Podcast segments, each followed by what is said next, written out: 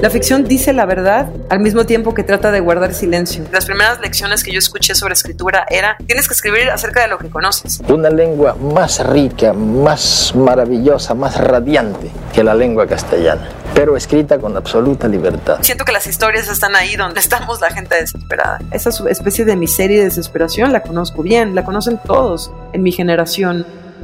El país presenta.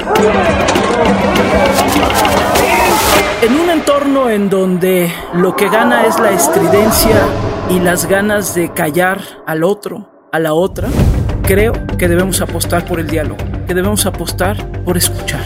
Al habla con Barkentin.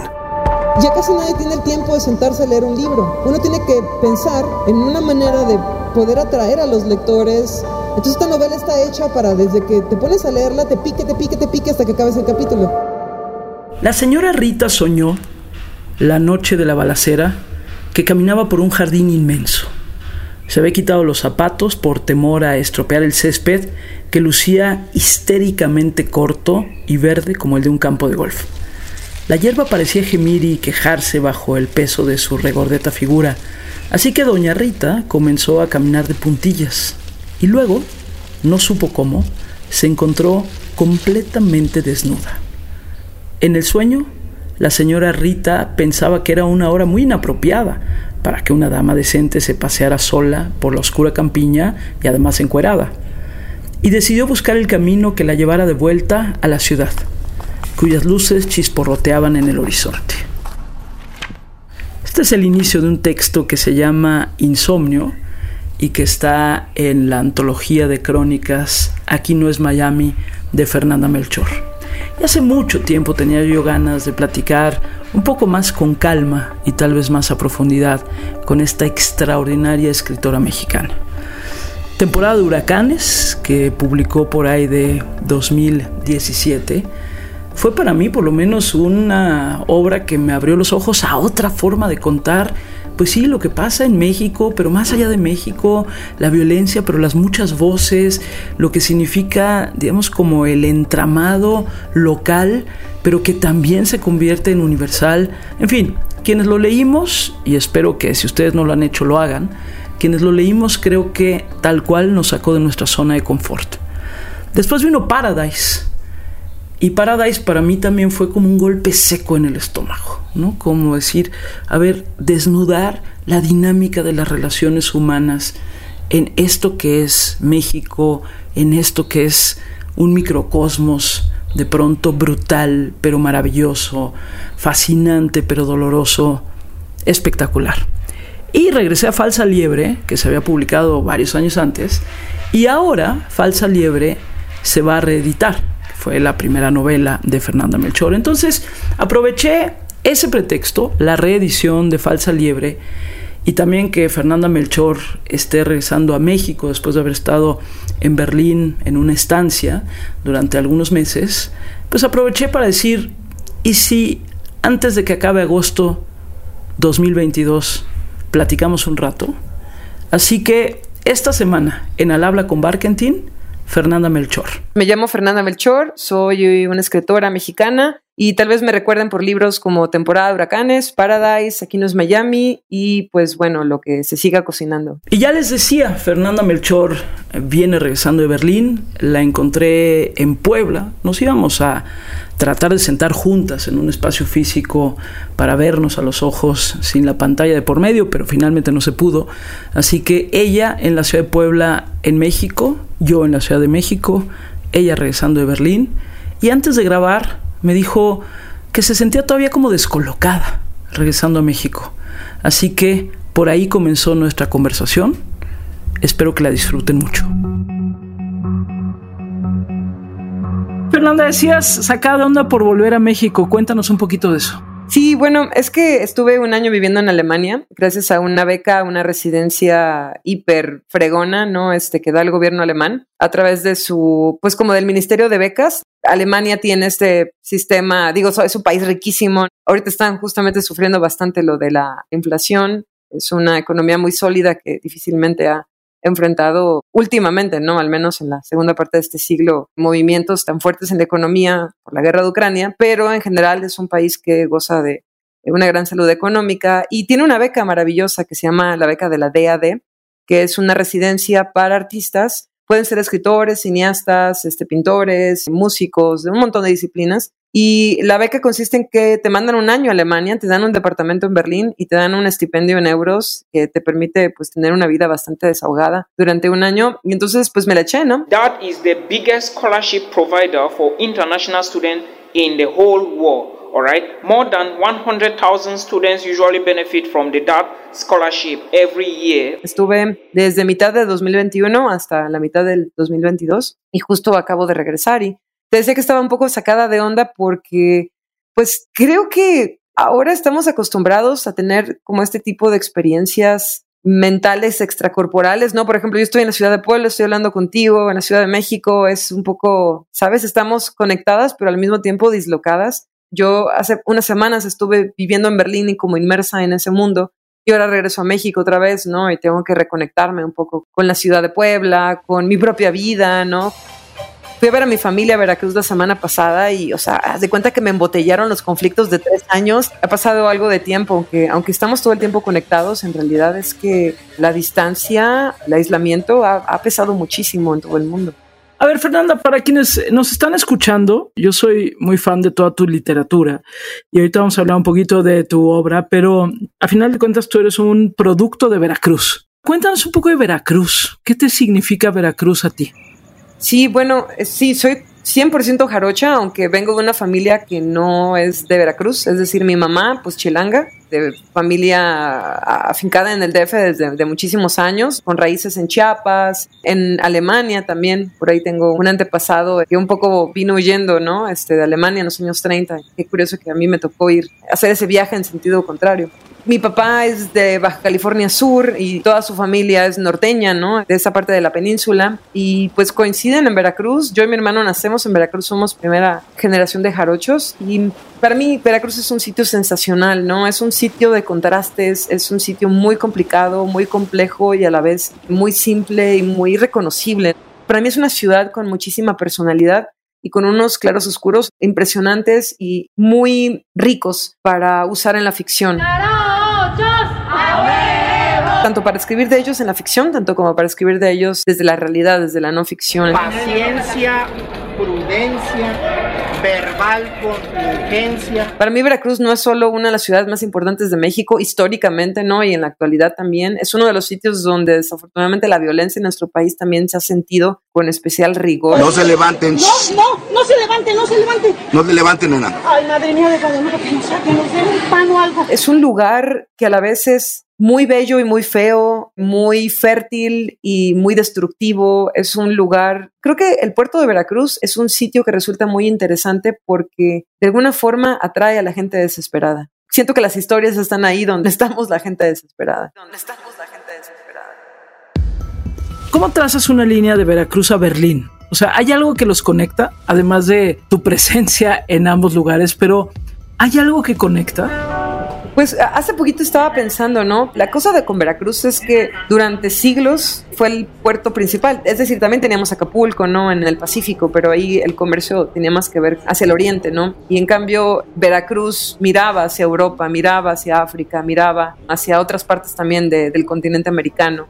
Y durante muchos siglos Veracruz fue la puerta de entrada de todo, ¿no? Muchas cosas entraron y muchas cosas salieron del puerto de Veracruz. Entonces es como fácil y al mismo tiempo difícil ahorita pensar en algo en específico, pero mira, por ejemplo, las ideas anarquistas, ¿no? Por ejemplo, que proliferaron en México a finales del siglo XIX, principios de los años 20, pasan de Europa, de Europa del Este, ¿no? Y llegan a México a través de Veracruz. Y en Veracruz tuvimos un movimiento muy interesante, el movimiento inquilinario en los años 20. Nadie era propietario, todo el mundo pagaba unas rentas excesivas, los propietarios eran realmente explotadores de las clases bajas, que era, sabes, el 80, el 90% de la ciudad de Veracruz. Y entonces hicieron una huelga. La gente que rentaba hizo una huelga y dejó de pagar la renta.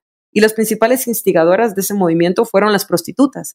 Que no eran dueñas, ¿sabes? Ni del colchón en donde se acostaban para ejercer su oficio, ¿no? Entonces, ese movimiento fue muy padre, ¿no? Porque conecta justamente las ideas, ¿no? Que entonces estaban también en boga en, y se estaban, ¿no? Este, combatiendo fuertemente en Europa y llegan a México a través de Veracruz y en Veracruz encuentran una representación muy, muy fuerte. En 1922, en el barrio de La Huaca, en el puerto de Veracruz, en México, un montón de prostitutas se organizaron para sacar sus colchones de los cuartos en donde ejercían la prostitución y prenderles fuego. Hubo una matanza después, apachurraron este movimiento por completo, ¿no? Las fuerzas federales, las fuerzas estatales. Y una vez en la cárcel, los sobrevivientes crearon el primer sindicato de presos del puerto de Veracruz, ¿no? Entonces me encanta, ¿no? Como ese ideal que se mantiene vivo y que además persiste y tiene que ver con ideas, ¿no? Que se transmiten de una forma aceleradísima. Por Veracruz entró la primera imprenta, ¿no? Por Veracruz salió Porfirio Díaz al exilio. En Veracruz tuvimos cuatro invasiones extranjeras. No sé, creo que es un sitio como privilegiado de la historia de México, sí. Veracruz, rinconcito donde hacen su nido las olas del mar. Llegaron al canal por la brecha que sube del río, con las ondas prestas para la batalla y los ojos entornados, cocidos casi en el fulgor del mediodía. Eran cinco, y su líder, el único que llevaba traje de baño, una truza colorada que ardía entre las matas sedientas del cañaveral enano de principios de mayo. El resto de la tropa los seguía en calzoncillos, los cuatro calzados en botines de fango, los cuatro cargando por turnos el balde de piedras menudas que aquella misma mañana sacaron del río los cuatro ceñudos y fieros y tan dispuestos a inmolarse, que ni siquiera el más pequeño de ellos se hubiera atrevido a confesar que sentía miedo. Al avanzar con sigilo a la saga de sus compañeros, la liga de la resortera tensa en sus manos, el guijarro apretado en la badana de cuero. Listo para descalabrar lo primero que le saliera al paso si la señal de la emboscada se hacía presente, en el chillido del vienteveo, reclutado como vigía en los árboles a sus espaldas, o en el cascabeleo de las hojas al ser apartadas con violencia, o el zumbido de las piedras al partir el aire frente a sus caras, la brisa caliente, cargada de sopilotes etéreos contra el cielo casi blanco, y de una peste que era peor que un puño de arena en la cara, un hedor que daban ganas de escupir para que no bajara las tripas que quitaba las ganas de seguir avanzando. Temporada de huracanes de Fernanda Melchor, por cierto, nominada al Premio International Booker en 2020.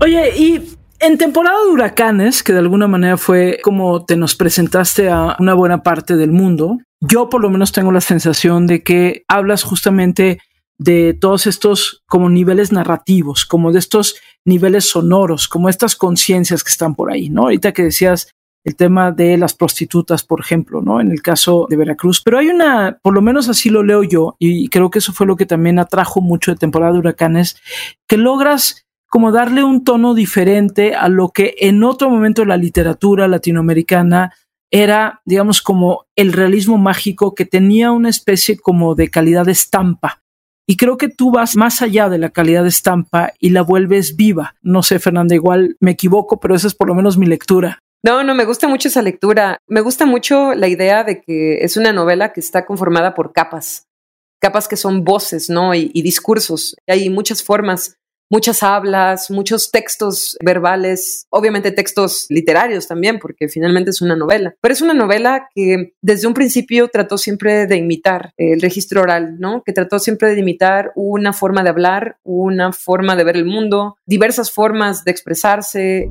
La verdad es que fue una novela de la que a veces es, me es difícil hablar, no porque no quiera, ¿no? Sino porque hace mucho ya que la escribí y ya no he vuelto a ella Sé que hay escritores que de vez en cuando le echan un ojo a sus libros, pero yo casi casi cuando lo publico me aseguro de que no haya demasiadas erratas y luego ya lo sepulto. Me es difícil como conectarme a veces con esa que fui cuando lo estaba escribiendo, ¿no? Con ese proceso.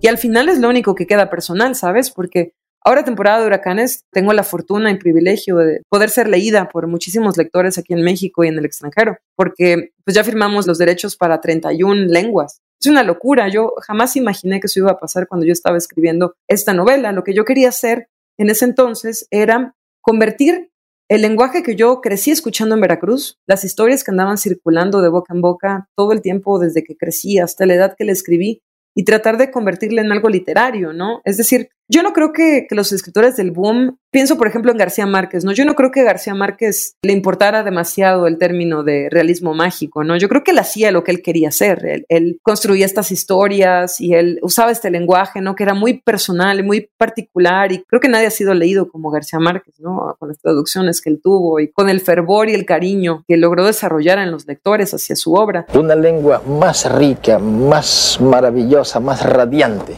que la lengua castellana pero escrita con absoluta libertad. Pero pues creo que también él, con 100 años de soledad, hizo una especie de trampa, ¿no? Creó la trampa del realismo mágico y creó toda esta legión, ¿no? De imitadores, ¿no? Que después estaban como buscando cuál era la clave, cuál era la fórmula para escribir libros como los de García Márquez, pero en realidad yo jamás busqué nada de eso. Yo crecí leyendo el realismo mágico, pero crecí leyendo otras cosas que se parecen, pero difícilmente yo le pondría esa etiqueta. Pienso en José Donoso, por ejemplo, ¿no? Con el obsceno pájaro de la noche o, o en estas fantasías cinemáticas carnavalescas de Manuel Puig, por ejemplo, ¿no? Yo creo que yo sí provengo, por supuesto, considero que el boom es parte de mi tradición, ¿no? Ellos son como mis abuelos, ¿no? Este, como mis tíos, ¿no? Mis, mis padres postizos y por supuesto que crecí leyéndolas. Lo que hago tiene muchísimo que ver con el lenguaje con el que ellos experimentaron en los años 60, 70. En mi primera novela, el protagonista era yo de niño. Ya con eso dije, basta. Estoy más interesado en oír la voz de los personajes.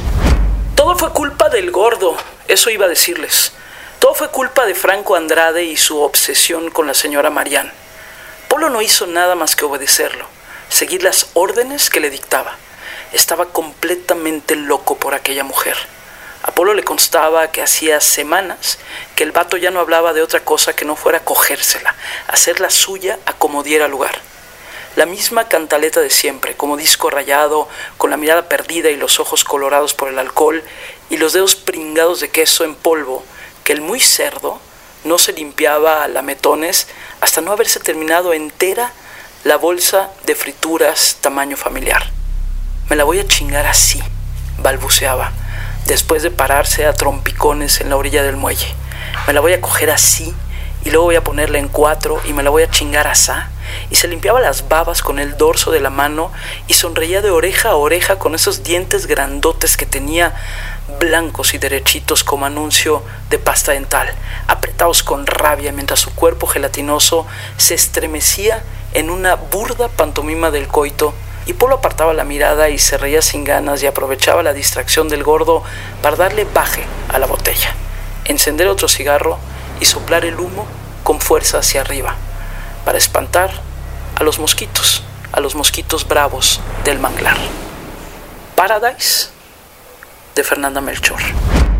Oye, y Paradise que a mí me metió en una confrontación constante entre, digamos, como personajes que se vuelven cercanos y luego los odias y luego tratas de entender por qué están ahí. Y ahí un poco, Fernanda, desde que yo lo leí, decía, Qué complicado de pronto narrar la violencia de México. Seguramente es complicado narrar la violencia de cualquier lado, pero qué complicado narrar la violencia de México y no caer en lo fácil de relatar lo obvio. Y lo obvio puede ser muy duro, pero a veces darle un significado para que conectemos con ello. Y me imagino, por lo menos así fue como yo lo leí, que Paradise era para ti también un ejercicio de cómo narrar la violencia sin que la violencia sea el centro de la historia así como lo pones, es así de entrada pienso, no, eso es imposible, ¿no? O sea, en cierta manera, pues en Paradise hay muchísima violencia, ¿no? Todo el tiempo hay violencia, pero también hay un silencio, todo el tiempo se está eludiendo algo, ¿no? Se está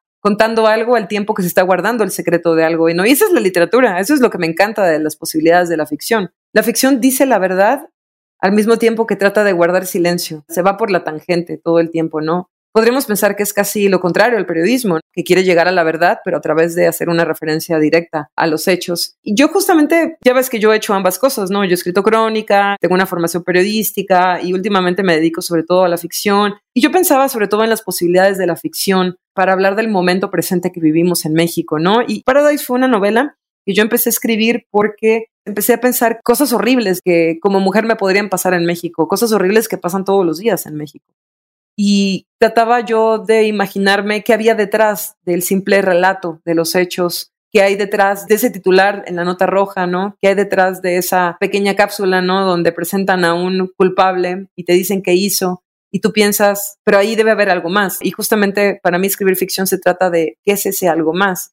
Y sí, tiene que ver con las condiciones sociales del acto violento que tiene lugar, pero cuando digo las condiciones sociales, no se trata de caer solo en el victimismo del perpetrador o de la víctima, sino tratar de construir un cuadro, ¿no? Tratar de pintar un cuadro que presente las ambigüedades y las experiencias subjetivas de cada uno de los que intervienen. Para mí Paradise fue justo eso, ¿no? Yo quería escribir de algo horrible que yo imaginé y tratar de indagar acerca de qué es lo que hay detrás de todo eso. Pienso que un libro como Temporada de Huracanes, yo lo escribí pensando sobre todo en que era mi segunda novela, en que con la primera no había pasado nada y en que yo quería, por un lado, explicarme lo que estaba ocurriendo en México, pero por otro lado también quería aprender a hacer una novela que pusiera orgullosa a la chava de 16 años que lo dio todo por querer escribir, ¿no? Algún día. Y por otro lado, también con Paradise lo que pasó fue que yo ya aprendí a hacer eso, ¿no? Aprendí las cosas que aprendí en temporada de huracanes, aprendí a estar bien cerca de los personajes, aprendí a construir un universo que se parece mucho al mundo real. Con todas estas técnicas quise contar una historia que fuera aún más dura, aún más violenta, aún más estremecedora, yo creo, ¿no? Ya con estos aprendizajes técnicos. Al principio pensó que todo eran puras mamadas, puras chaquetas mentales de Franco Andrade. Babosada sin sentido que el chamaco caliente farfullaba porque no tenía la menor idea de lo que decía. Fíjate que hace algunos años me metí en un salón de los muchos que hay de pronto en la FIL y estaban en una mesa Juan Gabriel Vázquez y había pues una banda ahí y me quedé escuchándolos un buen rato y me llamó mucho la atención la insistencia que ponían en decir que la literatura también sirve para exorcizar la violencia. Me parece que hay un papel importante, Fernanda, de la literatura y tu literatura de poder por lo menos tratar de nombrar algo que por otro lado pareciera innombrable, ¿no? Siempre es complicado hablar de la violencia en términos como abstractos, ¿no? Y quien me escuchara o te escuchara tal vez podrían pensar que soy tal vez alguien que intenta dar lecciones cuando escribe, ¿no? O que intenta hacer algo más que contar historias, porque esa es mi finalidad cuando escribo una novela, cuando escribo un libro de crónicas, cuando escribo cuentos, cuando escribo ensayo, incluso lo que quiero es contar cosas. Pero la verdad es que también soy hija de mi época, ¿no? O sea, es decir, nací en el 82. Nací con la peor crisis económica que año con año se repitió después de eso, ¿no? Nací al principio del final de la Guerra Fría y creo que la gente de mi generación no hemos conocido un solo momento de paz. Hubo por ahí algún momento al llegar a los 2000 donde estábamos dispuestos a creer que tal vez las cosas podrían mejorar, porque ese era como el sentimiento colectivo, ¿no? Mundial pero pues mira lo que ha pasado, ¿no? Llegó el 11 de septiembre y desplomó las esperanzas de todos. This is as close as we can get to the base of the World Trade Center. You can see the firemen assembled here, the police officers, FBI agents, and you can see the two towers. A huge explosion now raining debris on all of us. We better get out of the way. Creo que todos tenemos miedo de pensar en el futuro. Entonces yo escribo los libros que escribo porque no sé si sea un intento por exorcizar, pero al menos yo escribo de las cosas que conozco y escribo de las cosas que he vivido. Digo, no necesariamente exactamente lo que mis personajes hacen, lo he vivido, pero el clima emocional, ¿no? La desesperación, la falta de perspectivas, la sensación de que no hay un futuro, de que estamos todos atrapados sin salida en algún lugar. Esa especie de miseria y desesperación la conozco bien, la conocen todos en mi generación. A veces pienso que de qué otra cosa podríamos hablar. Jamás ha sido mi intención como explotar el asunto de la violencia, al contrario, yo misma trato de analizar por qué me siento tan irremediablemente atraída hacia las ficciones y hacia las narraciones reales o ficticias de la violencia. Creo que me interesa entenderme, me interesa entender esa parte oscura de mí misma y me interesa entenderla en los demás. Convivimos con una enorme cantidad de violencias y por supuesto la literatura siempre es un termómetro posible de esos niveles de violencia a los que nos estamos fatalmente acostumbrando. Fernanda, estuviste, decías, un año en Berlín. ¿Y cómo se ve México desde Berlín? es muy interesante que lo preguntes justo ahora que estamos hablando de esto, ¿no? De vernos y ver al otro. Sabes que en Europa hay como muy poco conocimiento acerca de México en general. Y eso ya lo noté hace casi 20 años cuando estaba estudiando periodismo. Hice un año de intercambio en Francia. Viví en una ciudad muy bonita que se llama Rennes, este, estudié ciencias políticas y me asombraba mucho que la gente no tenía la menor idea de qué pasaba en América Latina y había gente que ni siquiera podía ubicar a México en el mapa, lo cual me parecía como, ¿qué? No, o sea, no me la podía creer. Un tipo una vez me preguntó que si México estaba debajo de España. Yo así como, ¿qué? O sea, ni siquiera conoces Europa. Entonces hay un profundo desconocimiento. En Europa se piensa, por ejemplo, que, y eso tal vez nosotros tenemos la culpa a veces por hablar en esos términos de Latinoamérica, ¿no? Y haber dejado que desde pues no sé, el imperio gringo y desde el capitalismo dicten, ¿no? Que somos una región, cuando en realidad somos un conjunto de naciones mucho, muy distintas. Digo, nos unen el idioma, pero incluso mismo dentro de México hay Méxicos distintos, ¿no? Dependiendo en qué barrio te mueves. Entonces hay un profundo desconocimiento y hay también, pues, una gran fascinación por historias como las que yo cuento, ¿no? Historias acerca de la violencia, historias acerca del lado oscuro. Y yo tengo una personal teoría al respecto, y es que la literatura funciona y la literatura es un arma en contra de la apatía y en contra del el desprecio hacia el otro, porque nos pone en contacto con el otro. La ficción, sobre todo, nos pone en el lugar del otro, del que antes de leer ese libro jamás habíamos imaginado que existía. Entonces pienso en los alemanes o pienso en los franceses o en los italianos o en los europeos en general. Mis libros son tal vez una puerta a un México que no imaginaban, porque a lo mejor el México que conocen es el México de Tulum o el México de la Condesa Ciudad de México, ¿no? O como un México muy, muy particular, ¿no? Que ellos guardan en su memoria.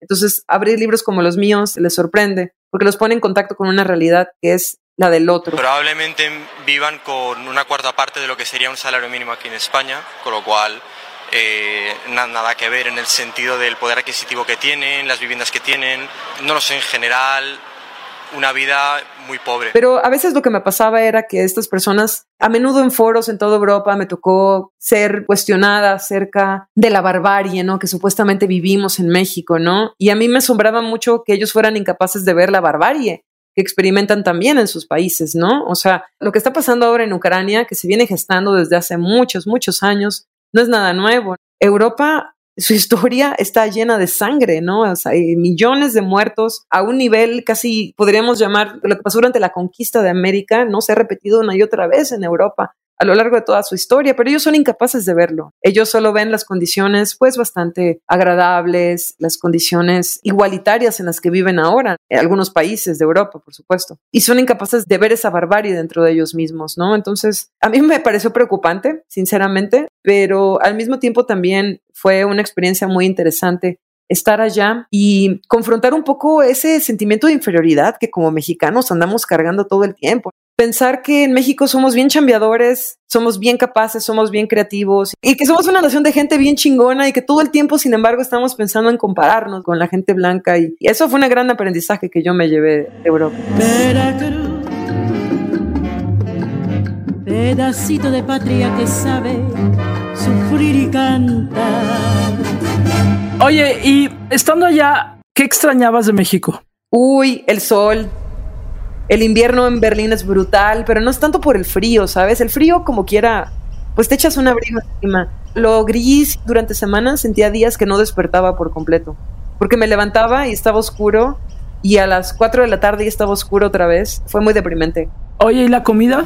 La comida sí la extrañé, pero yo no soy como tan jamaicona de la comida. Ya el último mes, ahí sí estaba ya arañando, ¿no? Este, por una tortillita de maíz decente, unos frijolitos, cosas tan básicas. La fruta, por ejemplo. En verano la fruta es muy rica porque la traen de España, pero en general la fruta es muchísimo más insípida. Yo soñaba con papaya, ¿sabes? Soñaba con una piña con cosas que en Veracruz encuentras a la vuelta de la esquina, ¿no? La guayaba, qué chulada de guayaba. ¡Échale sandía, sandía, sandía, última sandía! Con la frente pegada al cristal de la ventana, Andrik miraba la noche.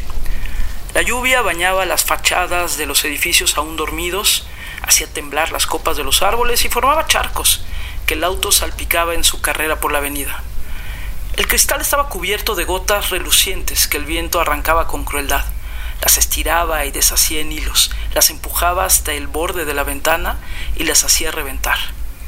Andrik trataba de ayudarlas ofrecía su dedo índice para que las gotas desamparadas se prendieran de su carne y se salvaran. Pero el vidrio helado se interponía. Carajo, gruñó el hombre. Deja de ensuciar el vidrio. Andrik se apartó de la ventanilla. Se tocó la cara con disimulo. Su mano y su mejilla estaban ya secas gracias al aire acondicionado, pero sus ropas aún empapaban la tapicería. Aunque sentía las tetillas duras por el frío, se resistía a cruzarse de brazos. Sabía que el hombre lo miraba con furia, que explotaría en cualquier instante y que era mejor tener las manos libres. Falsa liebre de Fernanda Melchor. Tu libro Falsa liebre se reedita. Cuéntanos un poquito de ello. Bueno, eh, Falsa Liebre es una novela, es la primera novela que escribí. Fue mi momento en que cambié a la ficción. Antes de Falsa Liebre yo me dediqué durante años a escribir crónica y también eh, trataba como de contar historias que formaban parte un poco como del imaginario de leyenda urbana del puerto de Veracruz y que yo quería como anclar en una realidad específica. Entonces yo escribía crónicas, investigaba, entrevistaba gente, hacía trabajo de campo y publicaba eso ahí donde podían, principalmente en revistas y donde mis cuates me daban chance de publicar. Pero en realidad siempre quise escribir ficción. Entonces Falsa Liebre fue la primera novela que escribí, fue una novela que me tardé como, uff, yo creo como 10 años en escribir. Era algo que yo quería escribir, yo quería escribir una historia sobre los ambientes en los que yo me movía de adolescente, sobre la gente que yo conocí en aquel entonces, sobre el Veracruz de los 90, ¿no? Cómo era vivir en el Veracruz de los 90 y cómo era pasar un día entero fumando mota y bebiendo caguama en la banqueta para no morir de tedio, ¿sabes? Y hablando estupidez y media con los amigos. Yo quería escribir una novela acerca de lo que había vivido. Una de las cosas que, las primeras lecciones que yo escuché sobre escritura era que tienes que escribir acerca de lo que conoces.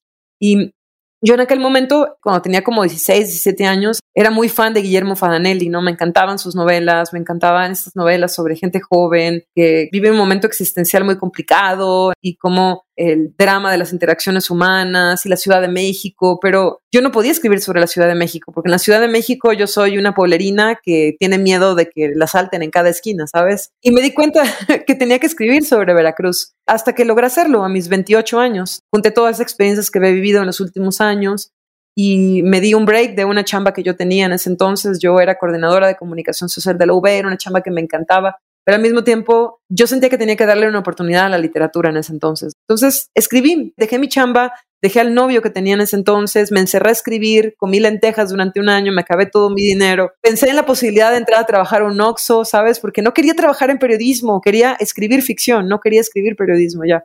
Y terminé mi novela y la publiqué con Dalmadía, esta editorial sensacional independiente en 2013.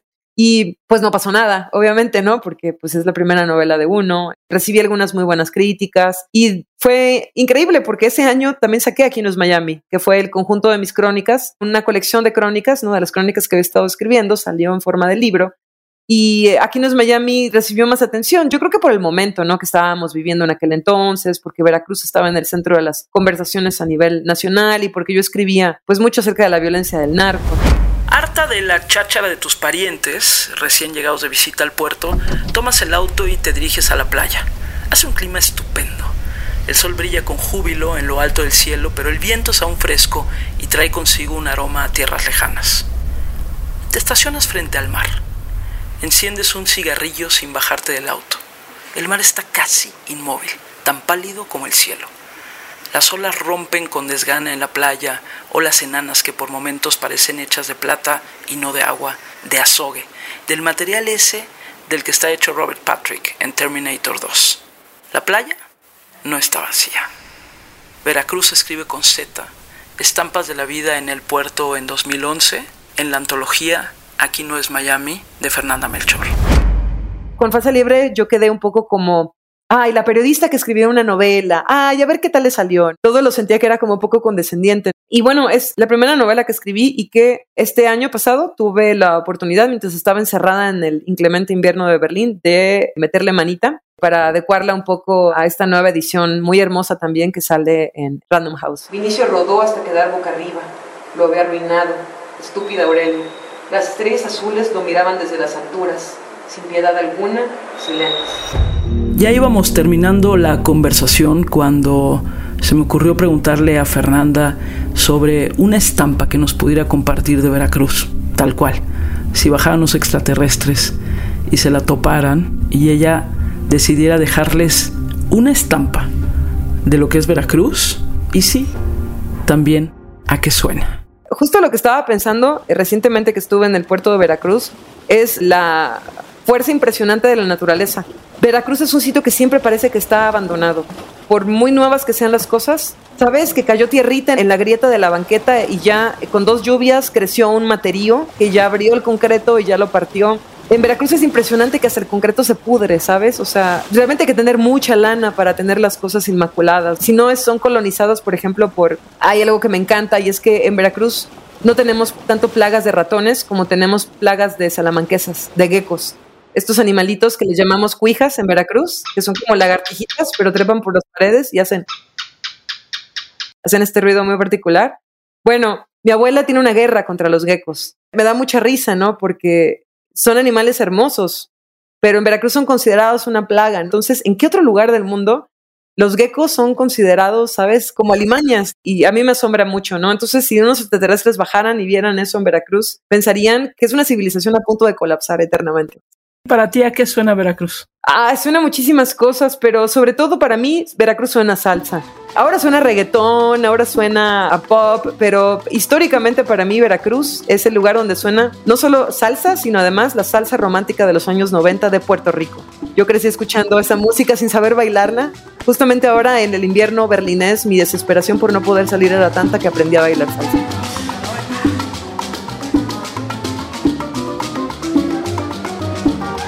El otro día me preguntaban que cuál era la finalidad de estas conversaciones que tengo en Al habla. Y hay un poco de todo.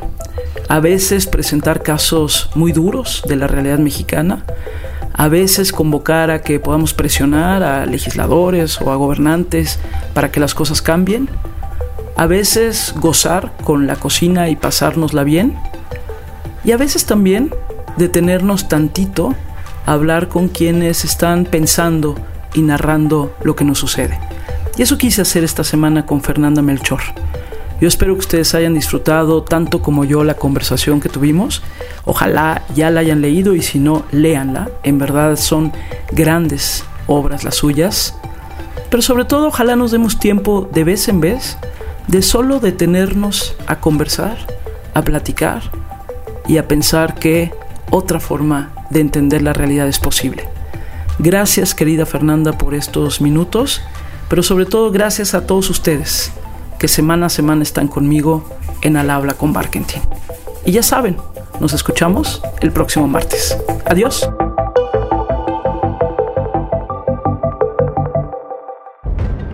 Al habla con Barkentin. No te pierdas un episodio nuevo cada martes en tu plataforma de podcast favorita. El país.